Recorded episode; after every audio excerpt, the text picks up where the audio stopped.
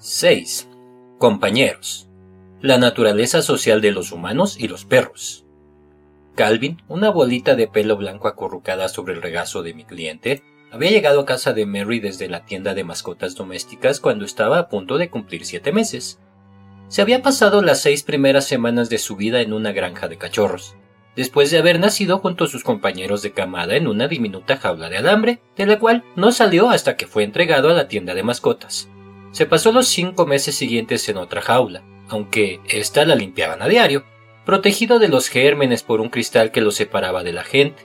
En muy raras ocasiones interactuaba con alguien que no fuese el personal de la tienda, y los únicos perros que conoció fueron un hermano y una hermana que lo habían acompañado desde la granja. A veces, pero no con regularidad, un empleado amante de los animales lo dejaba salir de la jaula para jugar después de haber cerrado la tienda puesto que sus compañeros de camada habían sido vendidos, cuando mi clienta lo descubrió era un perrito solitario, acurrucado en su jaula, con grandes ojos marrones hundidos en una mata de pelo.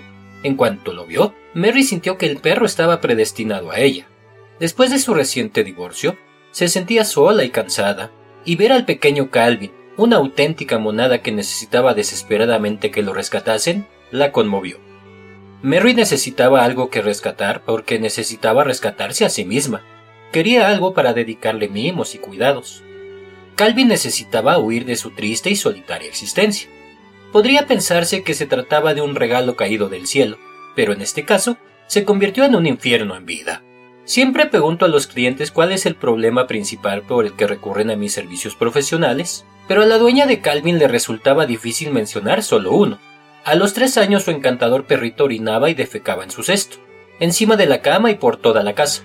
Cada día cuando Mary regresaba a su casa después de una dura jornada de trabajo, tenía que bañar a Calvin y lavar el cesto del animal que olía a orina y excrementos. Pero ese era solo uno de los problemas. A Calvin también lo aterrorizaban los extraños y no dejaba de ladrar cuando venían visitas. A medida que fue creciendo, sus ladridos se hicieron más amenazantes y el mes pasado había mordido en el tobillo a la vecina de Mary. En aquella ocasión no fue una mordedura seria, pero la semana pasada había vuelto a agredir a la vecina y esta vez le había producido algo más que un rasguño. El comportamiento del animal era tan molesto que últimamente Mary recibía muy pocas visitas y gradualmente sus contactos sociales empezaban a quedar restringidos a su perro. Pero Mary comenzaba a echar en falta la compañía de sus amigos humanos y, además, para empeorar las cosas, Calvin también empezaba a mostrarse agresivo con ella. Hacía un tiempo que para evitar incidentes había comenzado a coger al perro en sus brazos cuando abría la puerta a las contadas personas que iban a visitarla, pero la última vez el perro la había mordido. El perro dormía en la cama de Mary y había comenzado a gruñirle cuando ella se deslizaba hacia él sin darse cuenta en medio de la noche.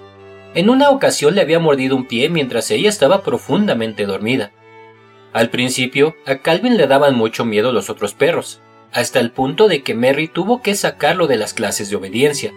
Pero más adelante, el miedo de Calvin se transformó en embestidas y ladridos, con lo cual los paseos de Mary por el barrio llegaron a ser pesadillas y obligaron a mantenerlo alejado tanto de los demás perros como de la gente. Y sin embargo, por harta y frustrada que se sintiese, Mary seguía adorando a Calvin y era evidente que el perro también la adoraba a ella. Eran inseparables. El perro la recibía con infinita alegría cuando Mary volvía del trabajo. La seguía como una sombra por toda la casa y le encantaba acurrucarse en el sofá junto a ella. En mi consulta, Calvin observaba todos los movimientos de Mary y ella no podía soltarlo. Cuando traté de interactuar con Calvin, el perro dejó bien claro que no quería tener nada que ver conmigo. Feliz solo en el regazo de Mary, se ponía rígido y contenía la respiración cuando yo le hablaba. No aceptaba los regalos que le ofrecía, ni siquiera los especiales que le arrojaba al suelo para que él pudiese mantenerse alejado de mí. Cuando Mary lo dejaba sobre la alfombra, Calvin era presa del pánico y comenzaba a respirar aceleradamente hasta que ella volvía a subirlo a su regazo. Mary buscaba ayuda desesperadamente. Quería mucho a Calvin, pero no podía seguir viviendo con él de esa manera. Me preguntó qué podía hacer para que el perro cambiase. Yo le pregunté si disponía de tiempo. En primer lugar, le comuniqué las buenas noticias. Eran muchas las cosas que podía hacer para mejorar su vida y la de Calvin, y existía la posibilidad de comenzar inmediatamente. Pero también le dije las malas noticias. Calvin nunca superaría del todo lo que había pasado en la primera etapa de su vida. Como los humanos, los perros son una especie sumamente social cuyo desarrollo normal requiere interacciones sociales en momentos específicos de la etapa inicial de su existencia. Calvin podía aprender a sentirse más a gusto en presencia de personas desconocidas, pero nunca llegaría a ser el perro bien adaptado que habría sido si se hubiese criado en un entorno normal. Mi pronóstico en cuanto al entrenamiento doméstico de Calvin era cauteloso porque resulta particularmente difícil cambiar los hábitos de perros adultos que se han acostumbrado a hacer sus necesidades en el lugar en que duermen desde muy temprana edad. La solución del problema requería que Mary dejase de ver a Calvin como un bebé y lo tratase como el animal crecido y maduro que era. Era como si Mary tuviese viviendo en su casa un hijo de 25 años que reclama atención, comida y masajes gratis solo porque es mono. Para revertir esta situación no era necesario que Mary fuera dura con él o dejase de quererlo. Lo único que debía hacer era admitir que, a pesar de su dulce carita, Calvin no era un bebé necesitado que precisaba cuidados y protección en todo momento. Seis meses más tarde, el trabajo de Mary ha empezado a dar resultados. Calvin ha comenzado a asociar a las visitas con regalos maravillosos y ha dejado de ladrarles y morderles. Prefiere que las visitas no lo acaricien, pero ya no las ve como los alienígenas invasores. Calvin continúa adorando a Mary, pero ha comenzado a aprender algunos comportamientos sociales y ya no le dan rabietas cuando se irrita. Costó mucho enseñarle a llevarse bien con otros perros, pero ahora Calvin puede andar por el barrio sin ladrar ni morder a los otros canes que pasan a su lado. Nunca llegará a ser un perro totalmente acostumbrado a hacer sus necesidades fuera de la casa, pero ha mejorado mucho en ese aspecto. Durante el día, se le permite estar fuera de su cesto y Mary ya no tiene que lavar a un perro asqueroso cada noche cuando llega a casa del trabajo. Ahora, cuando Mary se va de casa, el perro hace sus necesidades en una cajita destinada a ese fin en una habitación trasera. No es lo ideal, pero a Mary le parece suficiente y al perro le encanta. Calvin es solo uno de los millones de animales condenados a sufrir una limitación permanente debido a que hay gente que se dedica a producir y comercializar perros como si fuesen bolsas de patatas fritas. Establecer vínculos sociales. Lo más triste en esta historia es que los problemas de Calvin son evitables en la mayoría de los casos. Igual que las personas, los perros tienen ciertas etapas en su desarrollo mental en las cuales aprenden a conocer el mundo que los rodea. Una de esas etapas se denomina periodo crítico de socialización. La investigación exhaustiva sobre el comportamiento de los perros descubrió que los cachorros que estuvieron aislados del contacto humano entre las primeras 5 a 12 semanas de vida nunca fueron capaces de reaccionar normalmente ante la presencia de personas en los años siguientes. Esas primeras semanas, llamadas en la actualidad periodo sensible porque no parecen ser tan determinantes como se creyó en un principio, tienen un profundo efecto sobre el comportamiento de un perro adulto. Durante ese tiempo, los cachorros de perros y de sus primos los lobos conceden prioridad a adquirir información sobre quiénes son sus compañeros sociales. Es algo tan importante que los cachorros del lobo del Parque de los Lobos, un centro de investigación y educación con sede en Indiana, son separados de sus madres a partir de los 10 días de su nacimiento y criados exclusivamente por humanos hasta que más adelante vuelven a vivir con su grupo. Sin esas interacciones durante esa importante fase del desarrollo, los lobos adultos nunca aceptarían a los humanos en sus rediles. Más adelante, en la vida de un cánido, no existe ninguna etapa equivalente a este periodo. No es posible recuperar más tarde el tiempo perdido. Si brindase la misma cantidad de contacto, durante la misma cantidad de tiempo a un lobo adulto, tendría menos efecto. Y lo mismo se aplica a los perros. Por esa razón, es tan importante tener conocimiento del efecto del desarrollo en la primera etapa de su vida sobre el comportamiento de un perro adulto. Una vez que el perro ha crecido, no es posible volver atrás. Como con Calvin, es posible alcanzar avances significativos, pero no se puede conseguir más de lo que se ha logrado. La falta de socialización durante los meses importantes de la primera etapa del desarrollo lleva a algunos perros a temer la presencia de personas desconocidas, especialmente en los animales que también tienen tendencia a la timidez.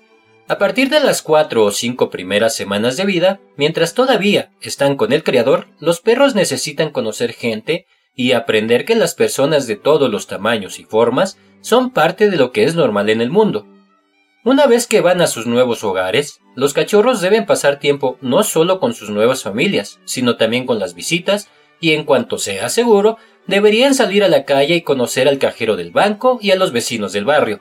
No puedo decirle la edad exacta en la cual debería comenzar a sacar a su cachorro a la calle. Todos los dueños deben decidirlo por su cuenta, porque existen riesgos de los que debe ser consciente. Por ejemplo, antes de que el cachorro esté totalmente inmunizado, hacia la semana 16 de vida, debe reducir al mínimo la exposición del animal a patógenos como el parvovirus. Pero el primer y más importante periodo de socialización es entre las 12 y 13 semanas, de modo que es necesario equilibrar los riesgos médicos con los riesgos de comportamiento. Lamentablemente, esos dos riesgos generan un conflicto. Muchos dueños resuelven este dilema intentando que el cachorro conozca mucha gente nueva en casa y vaya a numerosos lugares seguros, como el patio trasero vallado del vecino, hasta que ha recibido dos series de vacunaciones. Por lo general, eso ocurre alrededor de las nueve o diez semanas. Evite los lugares potencialmente problemáticos que pueden transmitir enfermedades infecciosas, como los parques para perros, hasta que el cachorro esté totalmente inmunizado pero durante ese tiempo procure que el animal continúe aprendiendo que las personas y los perros que no pertenecen a su familia forman parte de su grupo social extenso. Se requieren un entorno social y cierto tiempo. No se detenga a las 13 semanas. La investigación ha demostrado que los límites de esos periodos no son inamovibles e igual que sucede con los niños, los cachorros no se desarrollan exactamente a la misma velocidad. Además, Existen otros periodos importantes en el desarrollo social de un perro, lo cual no resulta sorprendente si se tiene en cuenta la experiencia que se requiere para conseguir el favor social en una especie con relaciones complicadas. Los perros parecen atravesar un importante periodo de desarrollo en la fase inicial de la adolescencia.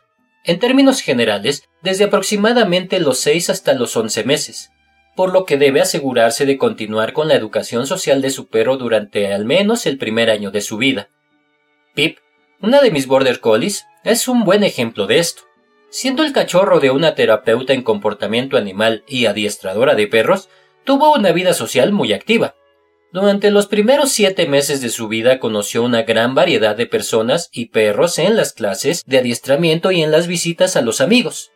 Pero un día, a los ocho meses de edad, se ocultó detrás de mis piernas cuando un hombre desconocido se le acercó como si nunca hubiese visto un hombre. Por haber advertido cierta cautela en esta edad en algunos de los perros de mis clientes, actué inmediatamente antes de que se produjese algún incidente. Durante unos meses pedí a todos los hombres que pude que lanzasen una pelota de tenis a Pip manteniéndose a una distancia de unos cuatro metros. Recientemente, mientras explicaba este proceso en un seminario, dije, y durante tres meses todos los hombres que conoció fueron precedidos por pelotas. Me gustaría ser tan graciosa sabiendas como puedo llegar a serlo sin pretenderlo. Ahora Pip adora a los hombres y da por sentado que todos los que conoce han venido a jugar con ella. He conocido tantos cachorros confiados que de adolescentes se volvieron asustadizos que finalmente llegué a darle un nombre a esta tendencia. Ataque juvenil de timidez. De modo que estoy en condiciones de hablar al respecto. Este comportamiento no es natural, Periodo de miedo, inicial de los cánidos jóvenes. Ocurre en cachorros que son relativamente confiados hasta que se tropiezan con algún escollo importante en su proceso de desarrollo y se vuelven cautelosos. Puesto que en algunos perros esta cautela puede conducir a la agresión relacionada con el miedo, sería necesario mantener bien socializados a todos los perros durante, al menos, su primer año de vida. Su cachorro también necesita alternar con otros perros y con otras personas además de usted. No basta con que usted tenga otro perro en casa, ni que el perro del vecino juegue con su nuevo cachorro cada día. Los animales sociales como los perros y los humanos tienen un fuerte sentido de lo conocido y lo desconocido, y los perros necesitan aprender que parte de lo normal y habitual en la vida es encontrarse con personas y perros desconocidos.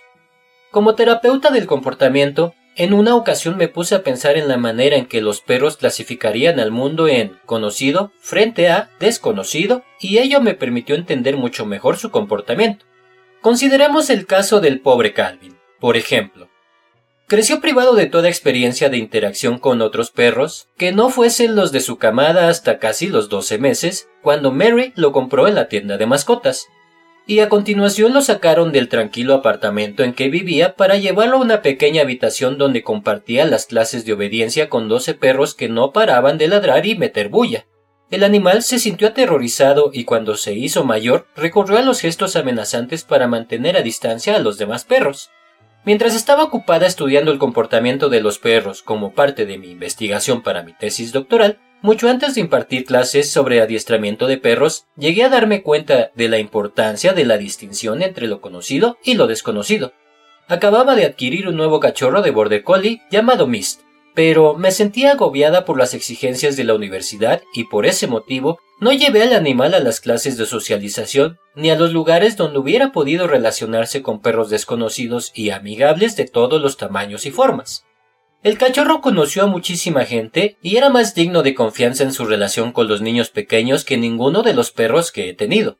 Pero mis labores de investigación implicaban el trabajo con perros de 12 a 14 horas diarias y, ante la falta de tiempo, daba por sentado que la compañía de los otros cinco perros de mi granja bastaría para socializarlo. En esa época tenía Bupi, mi primer gran pirineo, y otros cuatro border collies. Era un grupo sensacional y Mist era feliz con ellos, jugando y durmiendo en la casa. Pero durante ese primer año de su vida se encontró con pocos perros desconocidos. Cuando se hizo mayor, Mist se mostró agresivo con los perros que no conocía. El comportamiento de Mist no se debía únicamente al entorno en que había estado en la primera etapa de su vida. El comportamiento en los perros y los humanos es siempre una interacción compleja entre la genética y el entorno, y Mist había nacido con tendencias que empeoraban aún más el problema. Como pueden hacer muchos dueños de perros, encontré maneras de mejorar significativamente su comportamiento y, en la medida en que fui capaz de controlar sus encuentros con otros perros, Mist podía permanecer confiado en compañía de ellos. Pero no habría tenido que esforzarme tanto si entonces hubiese sabido lo que sé ahora. Igual que las personas, los perros necesitan la exposición a muchos humanos y perros nuevos para aprender a sentirse cómodos en presencia de extraños. Fundamentalmente, los perros necesitan aprender que los desconocidos no son extraños. De lo contrario, podrían terminar convertidos en el equivalente a un ermitaño lanudo que desde la ventana de la cabaña en la que vive recluido amenaza a los visitantes apuntándoles con una escopeta. Social hasta la médula. Los humanos también necesitan interacción social durante el proceso de desarrollo para llegar a ser individuos normales. Igual que los primates de laboratorio aislados de los demás, los bebés humanos que no reciben una interacción social y un contacto físico estrecho y estimulante por parte de los adultos, comienzan a abrazarse a sí mismos y a mecerse solos a medida que van creciendo. Si consiguen madurar, la mayoría de ellos se muestra incapaz de mostrar empatía por los demás ni de establecer vínculos importantes más adelante en su vida, pero cuando nos criamos normalmente, los humanos somos los antiermitaños del mundo animal, buscando siempre compañía e interacción social. Algunos podemos preferir más los momentos de privacidad que otros y probablemente lleguemos a cansarnos de tanta gente y tantas llamadas telefónicas, pero en raras ocasiones perseguimos la soledad absoluta durante un tiempo prolongado. En realidad, el castigo más severo en la cárcel es el confinamiento solitario. En la actualidad, utilizamos el tiempo fuera de juego como una consecuencia por el mal comportamiento de los niños. Pero la idea no es nueva. El rechazo se emplea en todo el mundo en respuesta a la conducta inadecuada. En algunas culturas el rechazo se extiende incluso a familias enteras debido a los pecados sociales de uno de sus integrantes. La cultura americana nativa Cheyenne excluía a familias enteras para castigar las transgresiones sociales de uno de sus miembros, aunque hubiesen arriesgado sus vidas en el combate y matado a muchos enemigos. Pero a pesar de su valentía, el Consejo Tribal se negaba a reconocer o a recompensar sus acciones. Puesto que quedaban excluidos, funcionalmente no existían y la negación del reconocimiento se consideraba como el más grave de todos los castigos posibles, peor que la muerte o la tortura física. La soledad impuesta como un castigo extremo es un excelente ejemplo de la importancia de la interacción social para nuestra especie, si no lo fuese, la separación de los demás no tendría un efecto tan eficaz. Esta dependencia de la compañía de los demás no es una característica de todos los animales. Muchos animales llevan una vida solitaria en la etapa adulta, desde los osos pardos hasta los tigres. Numerosas especies, como los peces y las mariposas, pasan mucho tiempo en grupos, pero ello no significa que sus interacciones sociales sean abundantes. Las mariposas, por ejemplo, se congregan alrededor de un recurso valioso, como los minerales presentes en un charco en un camino de grava, pero actúan atraídas por cosas similares que les resultan indispensables y no porque busquen la compañía de los demás. Los primates que por lo demás constituyen un grupo notablemente diverso, son consecuentes en su elevado grado de sociabilidad. Las relaciones sociales de los primates tienden a ser complejas. Implican relaciones que difieren en el grado de familiaridad y de intensidad con una diversidad de individuos. Los chimpancés machos establecen vínculos sociales tan estrechos que ningún macho adulto puede alcanzar o mantener el dominio sin el apoyo de una coalición formada por otros machos. Franz de Waal tituló su libro sobre estas coaliciones Chimpanzés Politics por una buena razón. Los chimpancés machos que buscan un estatus de predominio ponen en práctica un complicado juego que implica hacer la pelota a los agentes del poder sin dejar de evaluar la posibilidad de ser absorbidos por otro grupo. Algunos individuos se esfuerzan por quedar bien con ambos bandos, manteniendo buenas relaciones con quienes detentan el poder, pero estando siempre dispuestos a cambiar de alianzas según les convenga. Si un chimpancé fuese elegido para la Cámara de Diputados, tendría problemas con el uso del lenguaje y de los conceptos abstractos, pero entendería las luchas por el poder tan bien como cualquiera de sus integrantes. Se ha planteado la hipótesis de que el neocórtex, lóbulo frontal del cerebro, de la mayoría de los primates es el resultado de nuestra necesidad de controlar las relaciones sociales complejas. Sin una gran capacidad mental, usted no puede llevar un registro de los numerosos individuos que integran su equipo social, y si la comida es abundante, es posible que sean cientos de individuos, los cuales mantienen entre sí relaciones en continuo cambio. Nuestras interacciones sociales no son producto del azar, Todas las culturas humanas, desde la de los cazadores recolectores hasta la de los urbanitas, comparten ciertas características universales en lo que respecta a las maneras en que, como primates, interactuamos unos con otros. Este destino social tiene una profunda influencia sobre el modo en que nos relacionamos con nuestros perros. A veces podemos vernos envueltos, y también nuestros perros, en un montón de problemas cuando nuestro comportamiento social de primates entra en conflicto con el comportamiento natural de los perros. Gran parte del resto de este capítulo describe cuáles son algunos de esos problemas y la manera de evitarlos. Irónicamente, incluso algunos de los aspectos compartidos del comportamiento social de los humanos y los perros pueden ocasionar problemas. Intimidad social. Podemos diferenciarnos de los perros en las señales visuales que empleamos cuando saludamos a los integrantes de nuestros grupos sociales, como se describe en el capítulo 1, pero en ciertos aspectos no somos distintos en absoluto. Ambas especies comparten la percepción del espacio personal y la importancia de compaginar la intimidad física con la intimidad social. ¿Recuerda la manera en que el tipo saludaba a la que sería su esposa en el programa de televisión ¿Quién quiere casarse con un multimillonario? El hombre avanzaba directamente hacia una mujer a la que nunca había visto en su vida. Le cogía la cabeza con las manos y le daba un beso en la boca introduciéndole la lengua hasta la garganta. Ni siquiera puedo escribir sobre ello sin sentir una cierta repugnancia. Desde luego, una mujer que se pone en semejante situación se lo ha buscado. Pero habría sido la primera en apoyarla si hubiese mordido al hombre por su comportamiento tan inadecuado que resultaba agresivo. Los perros no son muy diferentes. Ambas especies son siempre conscientes del nivel de intimidad que se considera adecuado. ¿Cómo se sentiría si, de adulto, se espera de usted que permita a cualquier extraño que le coja la cabeza y pegue su cara a la suya? Por supuesto, los humanos diferimos en cuanto a nuestro grado de aceptación del contacto físico. A algunas personas les encanta abrazar a extraños, mientras que otras raramente abrazan a sus propios hijos. Los perros también difieren en sus reacciones, desde el típico labrador feliz que supone que a todos los humanos les encanta el contacto físico, tanto como a él, hasta el altivo Akita que expresa su afecto poniéndose a los pies del otro en actitud contemplativa. Por lo tanto, le ruego que tenga en cuenta tanto las diferencias como las similitudes entre los primates y los caninos cuando distinga un perro adorable avanzando por la calle. Quizá, solo quizá, el perro le vea como a esa persona avasalladora que en una fiesta se apresura a tosigar a los demás, despertando en ellos deseos de huir. Imagínese lo que sentiría usted si estuviese atado a una correa y no pudiese escapar.